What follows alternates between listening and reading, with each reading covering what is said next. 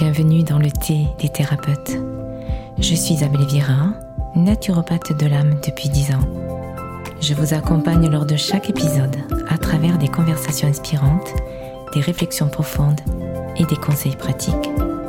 Tout comme le thé qui infuse lentement, ce podcast vous offre le temps de vous immerger dans des discussions riches d'enseignements. Je partage aussi mes propres secrets de thérapeute. Chaque épisode est une invitation à explorer les profondeurs de votre corps, de votre âme et de vos émotions. Alors, bienvenue dans une nouvelle infusion d'inspiration. Nous portons tous en nous une capacité thérapeutique. Et dans ce podcast, nous chercherons à éveiller cette aptitude latente qui réside en nous. Alors je vous propose de vivre un voyage passionnant à travers chaque univers de mes invités thérapeutes. Aujourd'hui, je suis extrêmement honorée de partager un moment autour d'une tasse de thé avec notre invité exceptionnel, François Couplan. Bonjour François. Oui, bonjour Isabelle. Alors, euh, vous avez un parcours qui m'impressionne et euh, je ne me risque pas à vous présenter parce qu'il y a tellement de choses à dire. Je, préfère, euh, voilà, je vous invite donc à, vous présenter brièvement et, et je pense que ça sera mieux comme ça, en tout cas. Ah bon Oui, moi je veux bien. J'ai n'ai pas très grand chose à dire. Je suis un être humain qui vit sur Terre depuis presque trois quarts de siècle, qui, qui apprécie euh, sa vie sur Terre et surtout parce que je partage beaucoup de mon temps avec des gens, avec des personnes bien sûr, mais aussi avec d'autres êtres vivants, avec des plantes, et que je trouve ça absolument génial et que je n'ai pas fait le tour de la question et que je suis loin de l'avoir fait, que je l'aurais jamais fait, euh, certainement, mais qu'au quotidien, ça enrichit grandement ma vie et que je suis très heureux de partager ouais, cette relation que j'ai développée avec les plantes, de la partager avec d'autres êtres humains qui ont envie de regarder un petit peu différemment autour d'eux que ce à quoi on est habitué. Je pense que ça fait du bien et que c'est même important. Voilà, exactement. En tout cas, je, souhaite préciser donc à nos auditeurs, vous êtes ethnobotaniste hmm. et vous êtes vraiment euh, spécialiste vraiment des utilisations traditionnelles des plantes sauvages et cultivées que vous avez étudiées sur les cinq continents. Est-ce que vous pouvez nous en dire plus? Bah oui, je pourrais vous en dire plus, mais je ne saurais pas par où commencer, moi. Justement, j'ai commencé à, m'y intéresser quand j'étais petit, tout petit, avec... Euh, euh, alors, sur les cinq continents, moi, j'ai commencé tranquillement par les plantes qui poussaient autour de moi euh, dans mon Paris natal, euh, dans mes Alpes de vacances, euh, dans différents coins de France et de Navarre. Et puis, effectivement, ouais, j'ai eu envie d'aller voir comment ça se passait dans le reste du monde. Et comme je disais tout à l'heure, je suis loin d'en avoir fait le tour parce que c'est immense, c'est énorme, que c'est une découverte non seulement des plantes, mais aussi de la façon dont les gens se relie au plan dans différentes cultures, c'est très différent de la nôtre, et euh, c'est une inspiration, quoi. Euh, tant mieux, parce que nous, on en est quand même vachement éloignés, et, franchement, ça m'embête, quoi, ça m'embête, ça m'embête. Bah, c'est la base de mon boulot, on a remarqué, ça me keeps me busy, comme on dit, hein. ça, ça, me garde occupé, quoi, voilà. Oui, c'est vraiment une passion euh, pour vous de vraiment, en fait, apprendre aux personnes vraiment qui ne connaissent pas tous ces végétaux comestibles euh, méconnus, mais surtout mmh. vous, en sublimez, vous les sublimez en fait, parce que en fait, vous parcourez le monde aussi pour euh, euh, permettre de retrouver ces saveurs oubliées de ces plantes sauvages. Ouais, ouais, bien sûr. Enfin, le côté saveur, c'est l'accroche hein, quand même. Le côté saveur, oui, bien sûr, c'est bien parce que on a besoin de manger d'abord, parce que on aime bien ce qui est bon mais ce qui est bon, c'est extrêmement culturel, donc il faut euh, travailler là-dessus. Hein. Mais euh, découvrir, comme vous dites, des tas de saveurs euh, différentes, ouais, ça fait du bien, ça met du, comment, ça met du vivant dans, dans, sa vie, justement. c'est chouette, ça permet de travailler avec des restaurateurs aussi, parce que eux, c'est leur business, hein, c'est leur job, c'est souvent leur passion aussi. Donc vraiment, c'est bien. Mais c'est au-delà de la saveur et au-delà des utilisations, ce qui m'intéresse, c'est la, comment dire, la présence, l'existence d'être d'être vivants différents de nous, avec lesquels on peut se relier. Et c'est ça qui me paraît absolument indispensable euh, ce dont il me paraît indispensable de prendre conscience à l'heure actuelle. Il faut arrêter de tourner un petit peu autour du pot. Je pense que ça ira mieux, on en a besoin quand même. Exactement. C'est vrai que la nature, euh, on est tous en fait reliés à cette nature normalement, originellement, on va dire. Mais là, c'est vrai que de plus en plus, ben, on se coupe dans notre société de cette nature mais je trouve que quand même, depuis quelques années, on, va se, on se tourne de plus en plus euh, vers la nature. Fait, moi, je travaille. Hum.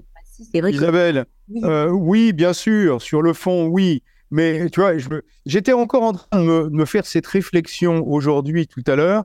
J'étais en train de, pique-niquer dans la Gruyère, là au-dessus du joli lac de la Gruyère, avec la Béra au fond, des, des les préalpes, joli mignon et tout. je me disais, mais pour la plupart des gens, ça, c'est de la nature. Mais en réalité, c'est pas du tout de la nature, c'est de la campagne.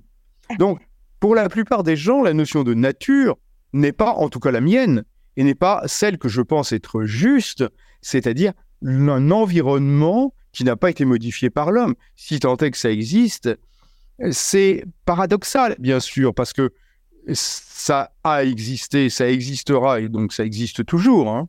Mais euh, ça ne se manifeste pas en ce moment parce que euh, l'homme a modifié son environnement depuis euh, 10 000 ans, dans nos régions depuis 6 euh, à 8 000 ans quand même, mais d'une façon tellement drastique et d'une façon tellement culturellement ancrée dans le vécu de nos concitoyens que c'est même difficile de se rendre compte de ce que peut être une véritable nature. Et donc moi j'en souffre de ça, franchement j'en souffre, et c'est la raison pour laquelle je, je suis en mouvement pour tenter de montrer euh, autre chose, quoi. Parce que la vraie nature, elle existe de toute façon. Elle les commence, elle prend naissance déjà dans les mauvaises herbes de son jardin. Donc, euh, tout le monde euh, y est confronté, et je dis bien confronté, parce que la plupart du temps, la vraie nature, sous forme par exemple des mauvaises herbes, est quelque chose que l'on cherche à détruire, à éliminer, parce qu'on n'en veut pas. Donc, on est dans une double contrainte, une contradiction profonde, en disant j'aime la nature, mais en même temps, on l'a détruit, la nature, parce qu'on n'a pas pris conscience de ce que c'était réellement. Donc, c'est cette chose-là qui, euh, je dirais, qui est mon cheval de bataille, et là, je peux employer le terme de bataille, parce que c'est vrai que j'ai quand même pas mal l'impression, dans beaucoup de cas, de me bagarrer euh, pour faire prendre conscience de cette réalité, parce que je pense que c'est une réalité. C'est vrai. Dans nos jardins, on, pousse à tondre régulièrement. Mais ouais, mais ça commence, ça commence, ça commence effectivement à partir du moment où on passe sa tondeuse. Alors, soyons clairs, euh, on va pas se laisser envahir non plus forcément euh, tous les végétaux qui poussent bien plus vite qu'on euh, ne saurait, je ne sais pas comment dire, mais s'en rendre compte même.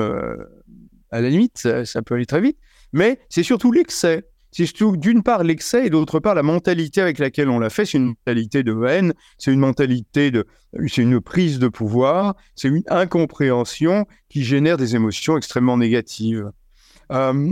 Euh, je me souviens un, ami à moi qui s'appelle François Terrasson et dont il faut absolument euh, euh, se remémorer l'existence et l'action, a écrit un livre qui s'appelle La peur de la nature où il explicite très bien ce, sentiment euh, extrêmement négatif qui fait réagir les gens envers la nature dès qu'ils en perçoivent des manifestations. Euh, il avait totalement raison de ce côté-là et ça n'a pas beaucoup changé euh, depuis qu'il a écrit ce bouquin il y a une trentaine d'années. Alors aujourd'hui, pouvez-vous nous expliquer ce qu'est exactement une plante sauvage comestible et pourquoi elle est, elles sont si importantes? J'ai pas bien compris la question. Alors, est-ce que vous pouvez nous expliquer, François, ce qu'est exactement une plante sauvage comestible? Ce qu'est une plante sauvage comestible, c'est un concept, évidemment. C'est un concept, parce que c'est comestible pour nous, pour les êtres humains. Donc, c'est ethnocentré, c'est humano-centré. Hein. Une plante peut être comestible pour un autre animal, pour un autre être, ou, qu'elle soit comestible ou pas comestible, on s'en fiche, on s'en tamponne, c'est pas, pas grave, c'est pas tellement la question. Mais effectivement, pour nous, si on veut parler de, plantes sauvages comestibles pour les êtres humains, eh bien, euh, euh, je ne sais pas quelle définition je peux en donner. C'est une plante qu'on va manger et qui ne va pas nous rendre malade et qu'on peut... Euh, voilà, c'est déjà pas mal comme ça. comestible, après, ça veut dire que culturellement, on se donne le droit de la manger. Alors avec la plupart des plantes sauvages, euh, on les a oubliées parce que d'un point de vue socio-culturel, c'était très mal, très mal vu de manger des plantes parce que c'était un truc de paysan. Quoi. Ça remonte à l'époque féodale, ça, ça remonte à, euh, un,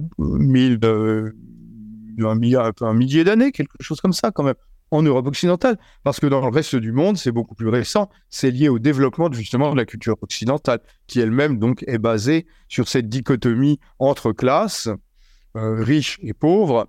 Les riches ne mangeant pas de plantes sauvages, les pauvres n'ayant que des plantes sauvages ou des plantes rustiques à manger euh, euh, pour se nourrir. C'est une longue histoire qui est assez complexe que j'arrive à expliquer euh, de façon simple, je pense, euh, mais qui est toujours d'actualité. Donc, c'est du vieux, c'est de l'ancien, hein. c'est du socio-culturel, encore une fois. C'est une question de symbole de statut, hein. alors qu'on se croit des êtres modernes et libérés de toute notre lutte de classe et de tout ce qui s'ensuit. Là, on se fiche le doigt dans l'œil assez profond. Voilà, alors euh, je tiens à préciser aussi que vous avez fondé en 2008 le Collège pratique d'ethno-botanique. Mmh. Il propose une formation complète sur trois ans, vocation professionnelle. Est-ce que vous pouvez nous en dire plus? Oh Oui, je peux, bien sûr, oui. Oui, oui, bah, moi, ça fait 50 ans que je donne des stages, donc que j'emmène les gens dans la nature pour partager avec eux euh, des moments avec euh, des, donc des, des êtres vivants non humains, en l'occurrence des plantes, pour apprendre à les rencontrer déjà, euh, ça s'apprend, ça se fait pas forcément tout seul, à les connaître, à les récolter, à les cuisiner, voilà, les déguster ensemble de façon conviviale.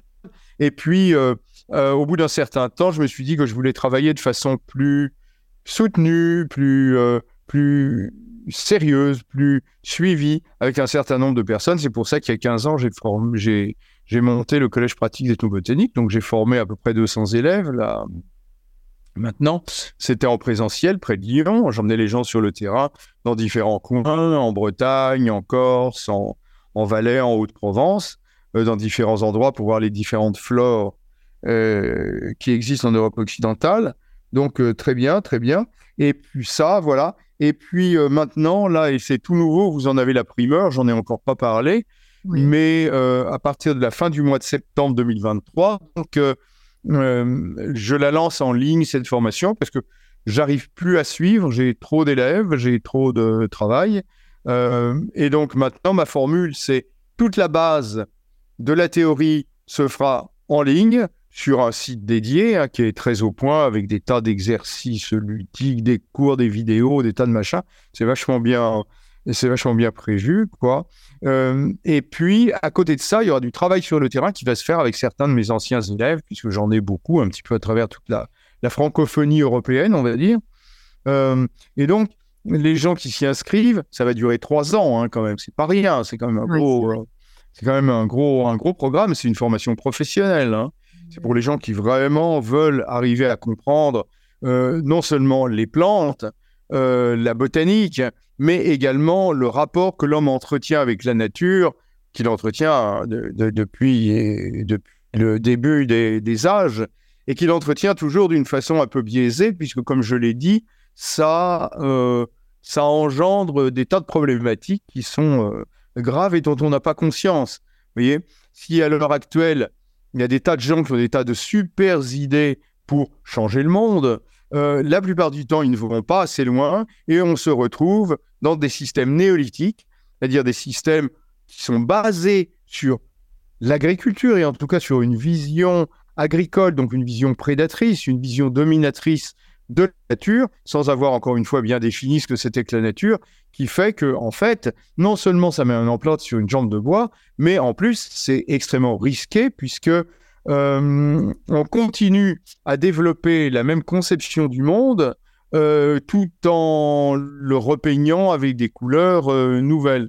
Donc ça marche pas. Il faut vraiment, vraiment regarder la chose de façon honnête et, se baser sur une autre façon de concevoir la relation que l'être humain peut avoir sur le monde. Donc c'est ça la base de cette, de cette formation. Il y a beaucoup de théorie là-dedans parce que il faut bien définir ce que c'est que la nature, il faut comprendre ce que c'est que les systèmes agricoles, par exemple, quel est leur intérêt, mais quels sont leurs dangers également. Et puis, euh, voilà, il faut aborder les plantes sauvages comestibles, bien sûr. Mais dans ce cas-là, il faut bien sûr glisser sur les plantes toxiques. Il faut évidemment parler de euh, comment dire de l'identification des plantes, de l'identification précise. On ne peut pas se, se, se contenter d'à peu près. Hein. On est extrêmement pointu dans les connaissances qu'on apporte euh, aux gens. Et puis, il faut parler des plantes médicinales, par exemple, aussi. C'est un grand truc à la mode, les plantes médicinales honnêtement, je veux dire, honnêtement, la plupart des gens, ils y comprennent rien, quoi. Je veux dire, c'est quelque chose qui est flou. C'est quelque chose qui est flou. Or, il faut qu'on ait une vision du monde extrêmement précise, qu'on ait une façon de se relier à ce qui existe et à nous-mêmes qui soit, allez, on va dire, aussi juste que possible. Et ça, ça s'improvise pas. Donc voilà la, la raison d'être euh, de cette formation qu'on va lancer là à la fin du mois et qui sera, ouais, c'est quand même, c'est quand même bien. C'est on, transmet des connaissances d'un niveau universitaire à des gens qui, pour lesquels il n'y a aucun prérequis. Il n'y a pas besoin d'avoir quelques bagages que ce soit pour y entrer parce qu'on a une méthode pédagogique est, bah, ça fait quand même 15 ans qu'on la travaille euh, au quotidien. Donc euh, voilà, voilà, on, on, a, des trucs vraiment sympas à proposer. Un bon, c'est... Ouais, ouais, c'est bien. Voilà, on donnera d'ailleurs euh, toutes les informations voilà, dans le lien sur le podcast voilà, s'il y a des personnes qui sont intéressées euh, et prendre contact, euh, il y aura tout ça. Absolument, absolument. C'est pas encore sur mon site, mais ça va, y être, ça va y être bientôt. Mais si les gens ont des questions, moi j'adore répondre aux gens. J'adore les plantes, j'adore les gens, donc ça fait bon ménage, quoi. Voilà. Est-ce que vous pouvez nous donner quelques exemples de plantes sauvages comestibles courantes que l'on peut trouver, voilà, dans nos jardins et que ben on n'a pas forcément, on n'en a pas forcément conscience en fait? Ah oui, bon, bah, on commence par l'ortie. Enfin, voilà, l'ortie. Tout le, monde, tout le monde connaît les... l'ortie. D'ailleurs, quand on dit les orties, c'est là où je dirais il faut être précis parce qu'il n'y a pas une ortie. En France, on a cinq espèces d'orties différentes. Donc, il faut savoir à laquelle on a affaire. C'est mieux. Dans le reste de l'Europe, il y en a encore d'autres, etc. Et elles ne sont pas toutes pareilles. Elles n'ont pas les mêmes propriétés exactement. Elles n'ont pas la même façon euh, de s'utiliser. Elles viennent pas dans les mêmes environnements, machin comme ça. Donc voilà, c'est précis. Donc dire l'ortie, ça n'existe pas. De même, je pourrais vous parler du plantain. En fait, il y a plusieurs plantains. Il y a une quinzaine d'espèces de plantains, mais euh, il y en a trois. Il y en a trois grands plantains, plantain lancéolé, plantain moyen, qui sont courantes et puis euh, qui sont franchement intéressantes pour notre propos, quoi. Qui sont des plantes euh, à, la fois à tropisme alimentaire et médicinal vraiment intéressant. On fait du pesto avec, par exemple, mais on s'en sert aussi euh, quand on s'est fait piquer par euh, des orties, justement, ou par une guêpe, ou des choses comme ça. Donc, euh, voilà, voilà, quelques plantes qui sont très simples. Pardon? Le pissenlit? Oui, parlons du pissenlit, bien sûr, il y en a tellement du pissenlit. C'est une plante qui est souvent qu'on néglige un petit peu, parce que, oh, il est tellement courant, et pourtant, moi, c'est une de mes plantes préférées, en plus... En plus, c'est une plante qui a des propriétés médicinales dont on peut profiter en même temps qu'on s'en nourrit. Elle a une action sur le foie, sur la vésicule biliaire. Euh, hum, c'est un tonique amer par la même occasion. Je veux dire, ça fait bien l'ensemble de, l'organisme. Ok, cool. Quoi. Et puis il y en a tellement, c'est ce serait dommage de s'en de s'en priver et on peut l'utiliser toute l'année. Quand on dit ah les pissenlits, il faut pas les récolter après que ça ait fleuri. Bon, c'est que les gens ont une vision un peu euh, euh, culturello déformé, je trouve, personnellement, de la question. je mange euh, à tous les stades. D'ailleurs, demain, je vais donner un cours avec des cuisiniers. Ah, on va certainement faire quelque chose de sympa avec des pissenlits, certainement. Oui, c'est vrai. Et avec Marc Vera, donc notamment, vous avez euh, donc, ben, vous lui avez insufflé en fait cette cette attention auprès de ces plantes sauvages? Ou euh, est-ce que c'est lui qui est venu à, vous ou est-ce que c'est vous Oui, c'est lui, c'est lui qui est venu à moi. C'est sa femme qui lui a offert, euh, qui lui a offert euh, certains de mes livres, les, mes régal, mon régal végétal, cuisine sauvage, des livres qui sont vraiment costauds pour les gens qui sont intéressés par les plantes. Et puis, hum, il a. Ensuite, il s'est inscrit à mon association, et puis ensuite, on s'est mis à travailler ensemble. Et, c'est un bon, il, il, a fait du bon travail avec les plantes. Hein. Voilà, c'était il y a un certain temps. Euh, maintenant, ça a changé un petit peu, mais c'est une inspiration, c'est une inspiration, euh, Vraiment, c'est quelqu'un qui, travaille bien. Quoi. Qui aime la nature et vraiment. Euh, Oui, alors il aime la nature d'une façon un petit peu néolithique. Hein. Il est quand même, il se revendique un peu d'ascendance paysanne. Bon, ok, c'est très bien, je le comprends. Hein. C'est par rapport, c'est un peu ambigu. Hein. Son discours, il est ambigu quand même, moi je trouve. Mais euh, il a une véritable relation avec les plantes et on peut dire avec la nature d'une certaine façon quand même. Il connaît bien, il fait bien ça, il le ressent bien. Euh, euh, c'est bien, ouais, c'est bien. Ok. Et aujourd'hui, comment on peut sensibiliser davantage les gens à l'importance des plantes sauvages comestibles? Ah Moi, je crois. Aujourd'hui, si vous parlez des, voilà, comme vous parliez tout à l'heure de ces plantes de jardin que l'on trouve euh, voilà, sur nos pelouses. Euh, mm. Personne ne les regarde même pas. Et comment on peut euh, particulièrement les sensibiliser davantage? Alors, je sais que vous. vous savez, c'est la vertu de l'exemple. Hein. C'est de la vertu de l'exemple. Si vous, vous êtes sensibilisé à des plantes sauvages, vous allez inviter des amis, vous allez leur faire goûter, vous allez leur montrer déjà des plantes dans votre jardin avec une petite loupe pour leur montrer à quel point c'est beau le monde végétal, souvent un petit peu caché à nos yeux, certes, bien sûr, mais même quand même leur expliquer des trucs, leur dire attendez, euh, euh, je veux dire sans les plantes, tu sais que sans les plantes tu peux pas vivre. Quoi Attends, ouais, je le sais, c'est intellectuel, mais concrètement, comment ça se passe? Je veux dire, avec la lumière du soleil et euh, l'eau qui est pompée dans le sol, et donc avec le gaz carbonique via la lumière, gaz carbonique et eau plus via la lumière, ça donne du sucre. C'est un truc fabuleux. Le sucre, c'est la base de la vie. C'est à base de la vie, c'est à partir de ça qu'on fabrique tout le reste, et ce sont les plantes qui font ça. Nous, les animaux, on est des consommateurs. Hein. On est des hétérotrophes, comme on dit, c'est-à-dire on doit se nourrir, on ne peut pas se nourrir directement. On doit se nourrir de, choses qui ont déjà été transformées, tandis que les plantes, elles sont autotrophes, elles se nourrissent par elles-mêmes. Dire, voilà, de gaz carbonique, d'eau et de lumière solaire, c'est quand même fabuleux, c'est un truc, euh, c'est une légende, c'est une histoire, c'est... Euh, euh, c'est quelque chose qui est absolument merveilleux, qui ne peut être qu'une source de, de, réflexion à l'infini. Et donc expliquer ça aux gens, ça leur permet de voir leur pelouse de façon un petit peu différente déjà. Surtout quand en plus vous allez leur cueillir avec eux, avec eux, du plantain dans la pelouse ou chez eux, pourquoi pas ma foi, hein, et puis leur préparer un pesto de plantain que vous allez manger sur des petits canapés. Ah, et que les gars, ils vont goûter cette, eau, ce, cette saveur de champignons extraordinaire, ce crémeux et tout, euh, ce, truc qui, va les emmener euh, dans un voyage euh, culinaire qu'ils n'ont jamais entrepris jusqu'à présent. Ah, ça, ça ne ça va pas les laisser indifférents. Hein. Si vous retravaillez un petit peu comme ça, enfoncez un petit peu le clou, si j'ose dire, ça va changer leur façon de se relier au monde, hein, c'est sûr. Hein. Hmm. C'est le meilleur exemple. Au fil des épisodes, je recueille dans un livret les secrets des thérapeutes que je reçois. Il est mis à jour de semaine en semaine pour vous offrir encore plus d'inspiration et de ressources. Vous avez le lien dans la description pour le télécharger. Et est-ce qu'aujourd'hui vous avez des anecdotes personnelles sur la, sur la récolte de plantes sauvages comestibles? Par exemple Expérience, ben, justement, vous avez parcouru le monde entier et, peut-être que, ben, à un moment donné, vous êtes tombé sur une plante, ben, voilà, que, qui vous a vraiment inspiré justement à créer un plat ou euh, à, partager ou voilà. Je sais. Oui, mais il y en a, il y en a des milliers de plantes comme ça. Il y en a des milliers, même sans, sans aller plus loin qu'ici. Je ne sais pas, le mélilo, par exemple, quand on fait le sécher, le mélilo, et que ça dégage cette odeur de coumarine qui évoque un petit peu la vanille, et qu'ensuite je fais des, des sablés de mélilo avec une ganache à l'absinthe dessus, ah, je veux dire, on n'a pas besoin d'aller à l'autre bout du monde pour, euh, pour, pour, pour, faire un voyage initiatique, là, hein, franchement. Et justement, est-ce que vous auriez une petite recette ou un conseil de cuisine à partager? Bon, ben, j'en aurais plein, oui. Et là, il y en aurait une. Précisément. Ouais. Qu'est-ce qui vous est peut-être euh, qui viendrait à l'esprit aujourd'hui, ici maintenant? Ah bah, Je sais pas. Il y en a tellement, ça se bouscule au portillon. Il hein. faut m'aider un peu, Isabelle.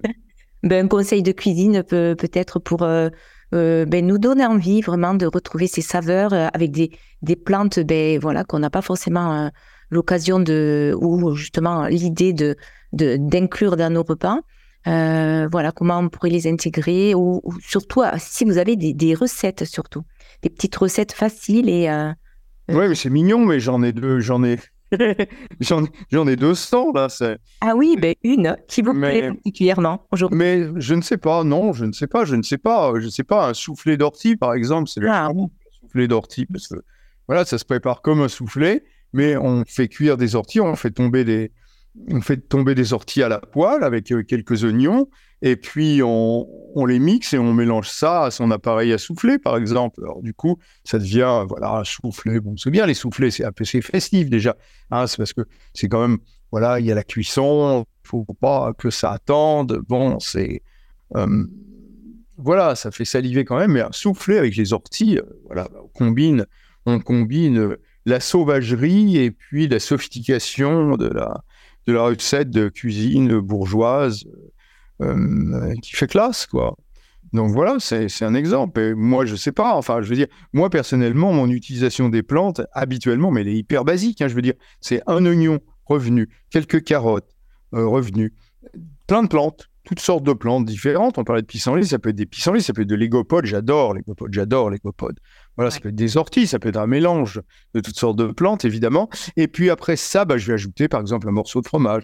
Ou une autre fois, je vais ajouter des anchois, ou je vais faire une, une bagna cauda, par exemple, avec des, des anchois. Je fais la bagna cauda au, au lait de soja, parce qu'avec les lécithines du lait de soja, ça monte bien, ça fait une, crème. C'est, c'est une recette piémontaise, la bagna cauda, avec des anchois. Et ça, avec des plantes sauvages, mmh, ah, j'en ai la, l'eau à la bouche. Ça donne envie.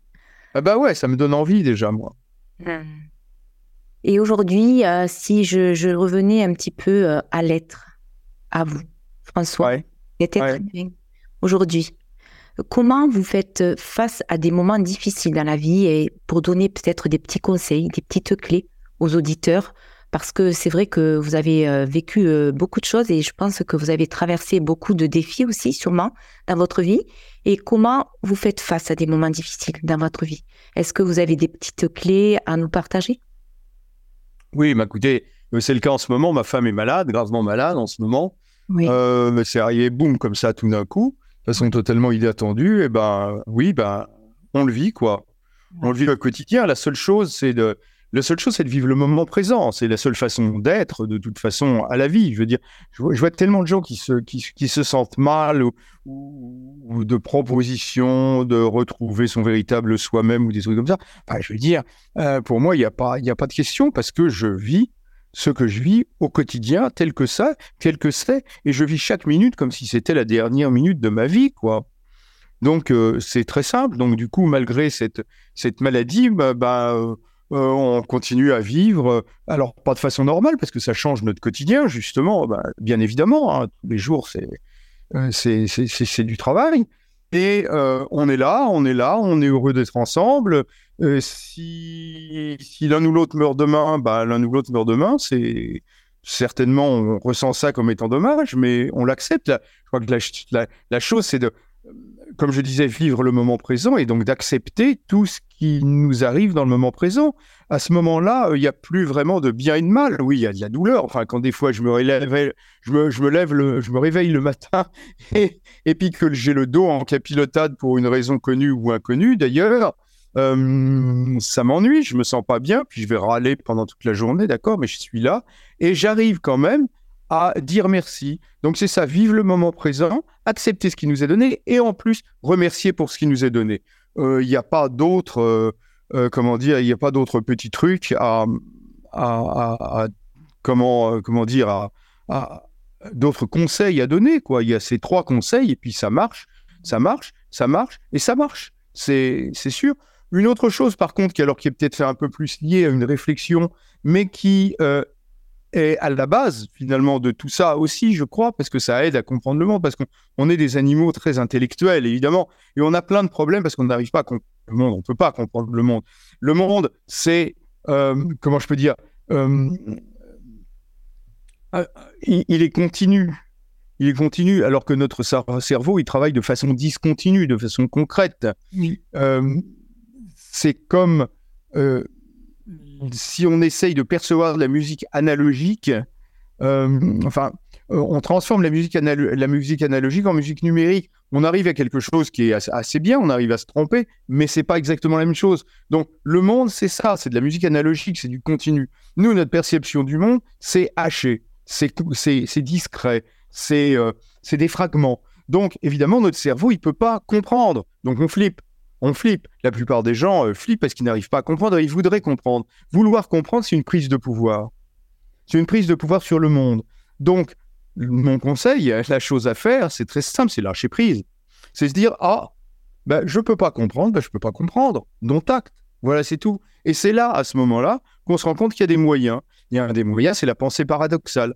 La pensée paradoxale, c'est telle chose est vraie et, telle et son contraire est vrai en même temps. Il n'y a pas de bien, il n'y a pas de mal. Oui, il ne peut pas y avoir de bien sans mal. Ou même quand je me sens vraiment mal, en ce moment c'est difficile, je vous l'ai confié, euh, eh bien en même temps, euh, ah, je, me sens, je me sens parfaitement bien, quoi. Euh, ou un autre exemple, on parlait de la nature tout à l'heure, alors se pose souvent la question, est-ce que l'homme fait partie de la nature ou non? Ma réponse, elle est très simple. pour la plupart des gens, ça les gêne beaucoup. Et puis, ça peut, ça devient à la fois en poigne parce que les uns disent Oui, bien sûr, l'homme fait partie de la nature. Oui, d'accord. Mais alors, à ce moment-là, ça veut dire Oui, c'est l'Anthropocène. On accepte l'Anthropocène. On accepte la pollution totale euh, de notre monde, puisque de toute façon, euh, quand l'être humain agit, c'est la nature. Ah, d'accord. Ok, très bien. Ou alors, il y a les autres euh, style Greta et, compagnie, qui disent Ah non, mais l'être humain, il détruit tout, ou voir écologie profonde, c'est pas vrai. D'ailleurs, Arnonès, il dit pas ça. Mais enfin, il y a des gens qui vont pousser le bouchon et qui vont dire Ah oui, il faudrait détruire euh, l'humanité parce que c'est un cancer sur la, face de la Terre. Oui, d'accord. Ok, donc la nature, l'homme ne fait pas partie de la nature, donc il faudrait l'éliminer. Ok. Moi, ma, perception, je dis bien ma perception, c'est pas autre chose, c'est un ressenti, mais c'est aussi une conceptualisation, mais bien sûr, c'est aussi une pensée. Les, tout travaille ensemble, y compris les émotions d'ailleurs. Euh, et puis, bah voilà, c'est de dire, euh, mais l'homme ne fait pas partie de la nature, ok, mais en même temps, l'homme fait partie de la nature. Alors voilà, pour beaucoup d'esprits cartésiens, c'est difficile parce qu'on a tendance à penser en blanc ou noir, à penser de façon dichotomique, manichéenne. Euh, voilà. Tandis que quand on a ma femme est japonaise, donc euh, je vois un petit peu mieux comment les orientaux conçoivent le monde. C'est pas la même façon que nous et ça marche plutôt bien pour eux généralement. Hein. Oui. C'est une façon beaucoup plus intégrée de voir le monde où une chose et son contraire peuvent être vrais en même temps. L'homme fait partie de la nature, mais l'homme ne fait pas partie de la nature. Ok, ceci est vrai et ceci n'est pas vrai en même temps. Par exemple, la perfection existe, mais je ne peux pas l'atteindre. Et pourtant, je dois faire tout ce que je peux pour l'atteindre. Vous voyez?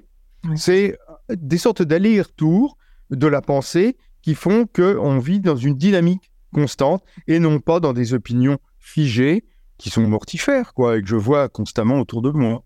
Pour ça que c'est. J'ai des trucs à proposer aux gens, ouais, vraiment, réfléchir différemment, ouais, ouais. Et ça, sont les plantes qui me l'ont qui me proposé, c'est pour soi qu'on forme, qu'on a cette formation sur trois ans, parce que c'est ce qu'on apprend aux gens au final. C'est pas seulement aller euh, euh, faire de la soupe d'ortie et du pesto de plantain, non, bien sûr. C'est apprendre à vraiment comprendre le monde et se comprendre soi-même d'une façon qui marche, d'une façon efficace, d'une façon qui fonctionne, d'une façon vraie et juste, allez, on va dire carrément. Mais oui, mais c'est vraiment un beau, un beau chemin en tout cas. Euh, vous êtes, bien, ouais. C'est vrai vous êtes vraiment euh, quelqu'un de vraiment, euh, on va dire, riche d'expérience. Et c'est vrai que en plus, vous êtes l'auteur de quelques 120 ouvrages, mmh. donc deux encyclopédies. Comment vous avez eu le temps de, créer tous ces ouvrages? Parce que ça représente euh, toute une vie. Bah, parce que je fais rien d'autre. Hein. Ouais. Je fais rien d'autre et je dors pas beaucoup. Donc, ça va bien. Hein. Dès qu'on aura fini, là, je vais aller enregistrer une vidéo pour euh, justement cette formation. Euh, après, je vais donner un cours à des cuisiniers, etc. Machin. Je fais que ça et j'aime ça, quoi. Il n'y a pas tellement d'autres choses à faire, hein, je trouve. Ah, je prends le temps de lire, mais je prends le temps de lire quand même. Je prends le temps de lire, je prends le temps de, euh, de, passer du temps avec Keiko, avec mes enfants quand ils sont là. Bon, voilà, c'est bien intégré, ça, ça va bien. Donc le temps et puis écrire, en plus, maintenant, j'ai un, nouveau système, je parle et ça transcrit mon, ma voix. Bon, après, il faut tout relire, tout réécrire, bien sûr, évidemment, mais euh, il y, a, y, a, y, a, des moyens, il y a des moyens, c'est pas très compliqué, je trouve. Puis j'aime beaucoup écrire parce que ça permet vraiment de poser les choses. Ça vraiment permet vraiment, pour moi en tout cas, hein, je suis pas, je suis quand même un intellectuel quelque part. Hein.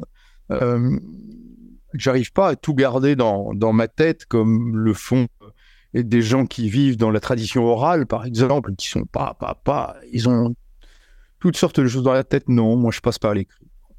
Oui, ah, mais c'est déjà euh, très beau parce qu'au moins, on, peut en profiter. Et mmh. euh, est-ce que vous pouvez nous donner des, conseils pour stimuler l'immunité? Voilà, est-ce que vous avez des astuces? Que vous Ouais, alors non, non parce que non, non, non, parce que je suis pas du tout partisan de stimuler l'immunité. C'est une, c'est une ineptie. C'est une ineptie. Dans certains cas, il faut stimuler l'immunité. Dans d'autres cas, regardez un petit peu toutes les maladies auto-immunes qui existent et il y en a de plus en plus. Donc, stimuler l'immunité, je suis encore content que vous n'ayez pas dit booster l'immunité parce que ça m'énerve. Ah. C'est ridicule, c'est grotesque. Enfin, non, c'est pas de ça qu'il s'agit. Il faut pas stimuler l'immunité. Il faut équilibrer son système immunitaire comme il faut équilibrer l'ensemble de l'organisme. Il ne s'agit pas de travailler spécifiquement sur le système immunitaire, c'est tous les systèmes qui doivent fonctionner de façon harmonieuse.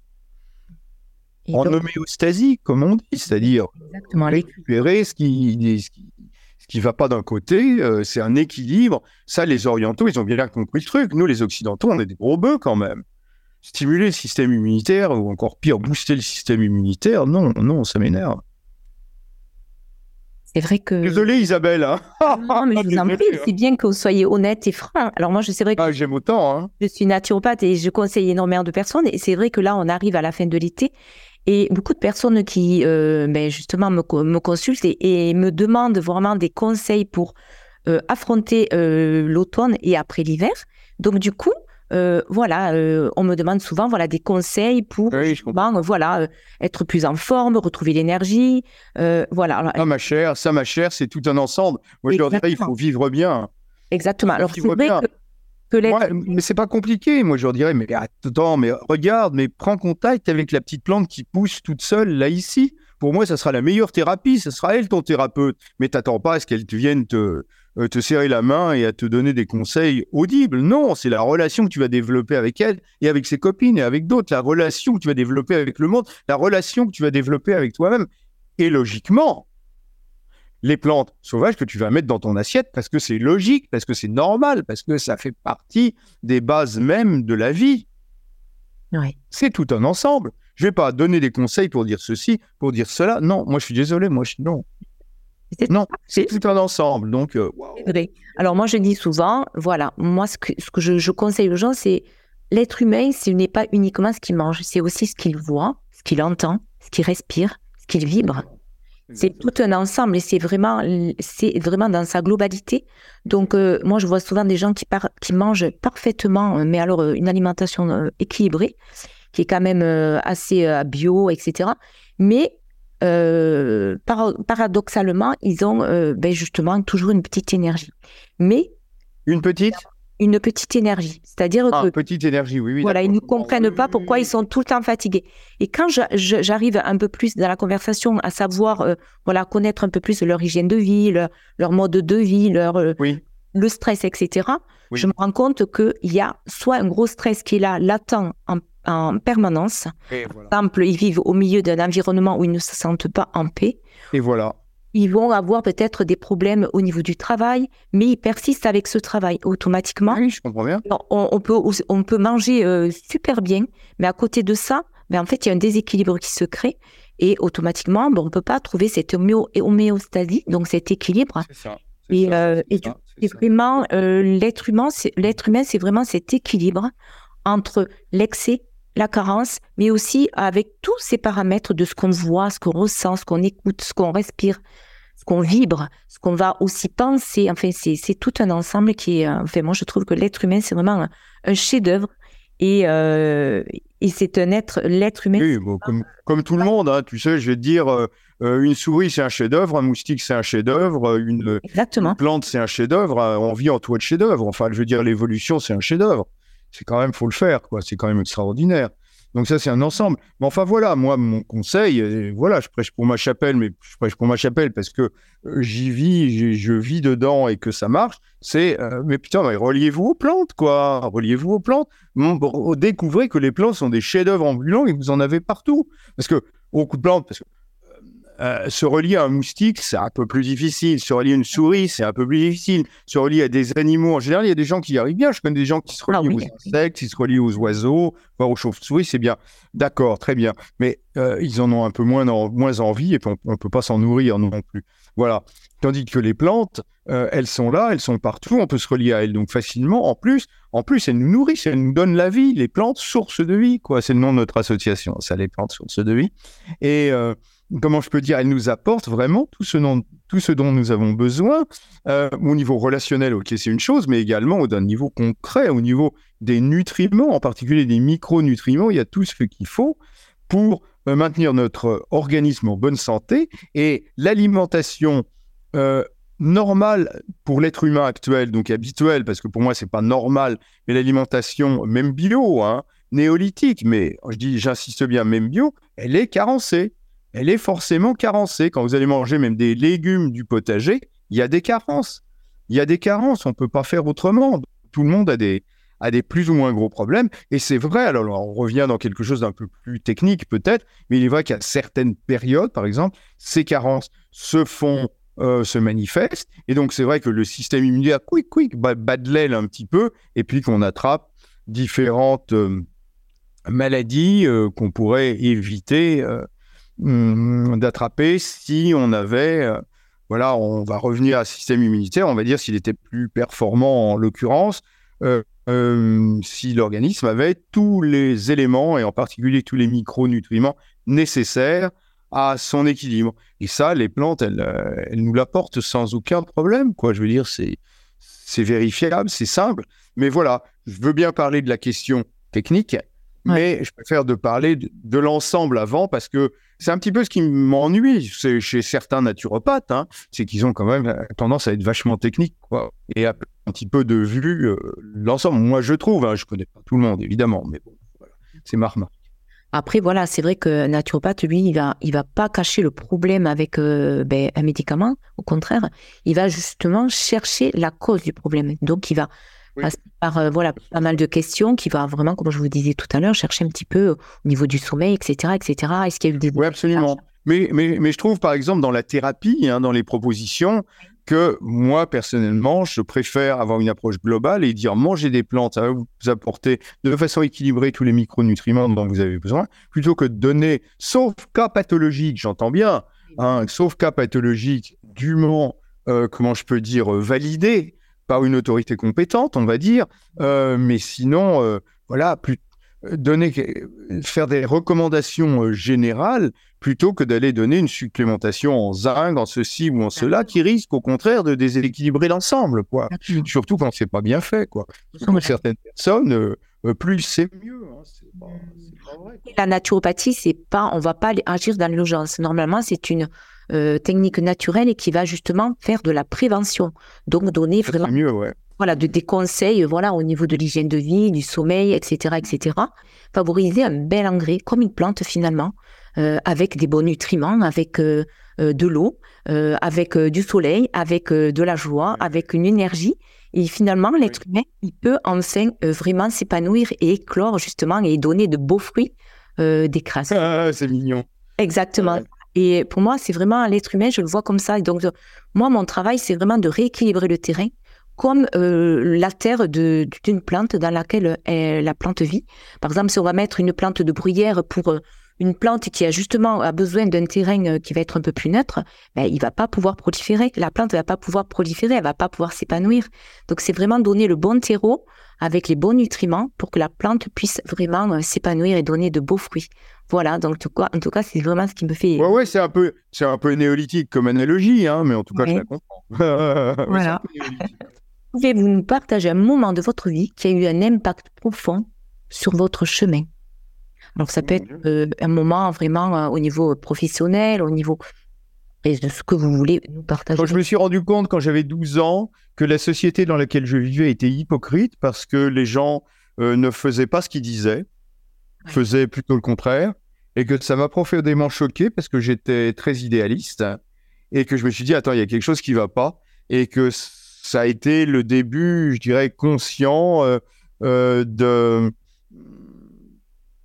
de mon observation critique de ce qui m'entoure. Quoi. Et donc, d'une recherche pour euh, euh, rendre les choses plus cohérentes. Après, il y en a eu des tas d'autres. Hein. Hmm. Euh, vous savez, même, il y, a, eu, y a eu d'autres choses avant, déjà, bien sûr. Hein. Comme quand j'étais quand j'étais petit, que j'étais gaucher, qu'on voulait me forcer à écrire de la main droite. Mais pourquoi on voulait me forcer à écrire de la main droite? Ah Donc voilà, je me, je me rebellais et, et j'ai bien fait de me rebeller parce qu'il faut se rebeller. Il faut se rebeller contre l'autorité, quelle qu'elle soit, mettre les choses en perspective et puis ensuite euh, bah, admettre ce qui est admissible, mais euh, chercher à apporter du mieux à ce qui, à mon avis, le nécessite. Donc voilà, depuis que j'ai 12 ans, je, je, fais ça de, de façon consciente. Voilà. Sinon, d'un point de vue professionnel, par exemple, ce qui m'a beaucoup marqué, c'est quand j'étais aux États-Unis. Suis aux États-Unis, c'était dans les années 70, c'était la période post-hippie, puis il y avait des tas de, rassemblements, genre Peace and Love et tout. Euh, super, c'était vachement chouette, j'aimais bien. Et puis, euh, on avait des rassemblements où euh, on se retrouvait tous ensemble dans la nature et puis on partageait des choses, quoi. On partageait je sais pas, des ateliers sur le yoga, des ateliers sur le secret des pyramides, des tas de trucs. Et puis moi, je ne savais pas du tout, j'avais pas l'impression du tout d'avoir quoi que ce soit à partager. Donc, comme j'étais intéressé par les plantes, je suis allé suivre une, euh, une hub walk, une, euh, une balade botanique, voilà. Et puis au cours de la balade botanique, bah, je me suis rendu compte, enfin euh, spontanément, quoi, j'ai répondu aux questions des gens. Et puis à la fin, bah, c'est moi qui répondais aux, aux, questions des gens parce que les, j'y répondais mieux que les, organisateurs, les gens qui menaient. Et alors, ce qui est, ce qui s'est passé, c'est que comme c'était aux États-Unis, je veux dire, puis dans un contexte ouvert, les gens à la fin de la, de la session, ils me disent mais attends, mais tu sais plein de choses. Je veux dire, tu sais plein de choses. Euh, maintenant, c'est toi qui vas prendre notre place, c'est toi qui continue. Quoi. Ça aurait été en France, les gens ils m'auraient dit euh, écoute, la prochaine fois, va, suivre un atelier de yoga et puis euh, viens pas marcher sur nos plates-bandes. Voilà, parce qu'on est un peu comme ça quand même ici dans l'Hexagone. Et euh, donc, du coup, bah, ça m'a fait prendre conscience que je savais des choses, que je pouvais partager euh, des connaissances et des ressentis avec d'autres personnes. Et c'est ce qui m'a mis euh, le pied à l'étrier dans ma carrière d'enseignement, je dirais. Voilà. J'en aurais toutes sortes d'autres, mais. Mais en tout cas, merci beaucoup. Ça, sont des, ça a été des moments importants, charnières, on peut dire, quick, dans mon existence, ouais. D'accord. Mais en tout cas, hmm. Je tiens à vous remercier vraiment chaleureusement, François, d'avoir partagé votre univers avec nous dans oui. du podcast Le thé des thérapeutes. Et c'est, ça a été vraiment un moment euh, magnifique, riche d'enseignements. Et est-ce que vous avez envie de partager euh, une dernière, euh, un dernier petit conseil ou, ou ça, ça, ça sera tout pour aujourd'hui? Ah bah, C'est toujours la même chose, de toute façon. C'est toujours la même chose. Tout ce que je peux proposer, c'est regarder autour de vous, observer, touchez, tripotez. Quand vous voyez une plante, ne vous contentez pas de la regarder, mais touchez-la, sentez ce, son, duvet, euh, le duvet de ses feuilles. Euh, regardez-la par-dessous, euh, regardez-la de près, froissez une feuille et sentez vos doigts. Oh, est-ce qu'elle est odorante cette feuille? Et si elle est odorante, pourquoi est-ce qu'elle est odorante? Essayez de chercher, quoi, cherchez. Cherchez, prenez contact. Et puis, si vous savez que c'est pas une plante toxique, parce que ça, c'est quand même indispensable. Goûtez-la, goûtez-la. Elle sera peut-être absolument infâme, elle sera peut-être très bonne. Peut-être au début, ça sera trop fort, puis après, vous direz Oh, mais attends, mais c'est intéressant ça. Euh, je sais pas, mais, mais partagez avec le monde végétal qui, qui, vous entoure et euh, il vous le rendra au centuple. Oui, c'est vrai. Merci en tout cas. Merci infiniment, euh, François. Et un grand merci à nos auditeurs pour leur fidélité. Si vous avez aimé cet épisode, n'hésitez pas à le partager et à laisser un commentaire. Prenez soin de vous. Au fil des épisodes, je recueille dans un livret les secrets des thérapeutes que je reçois.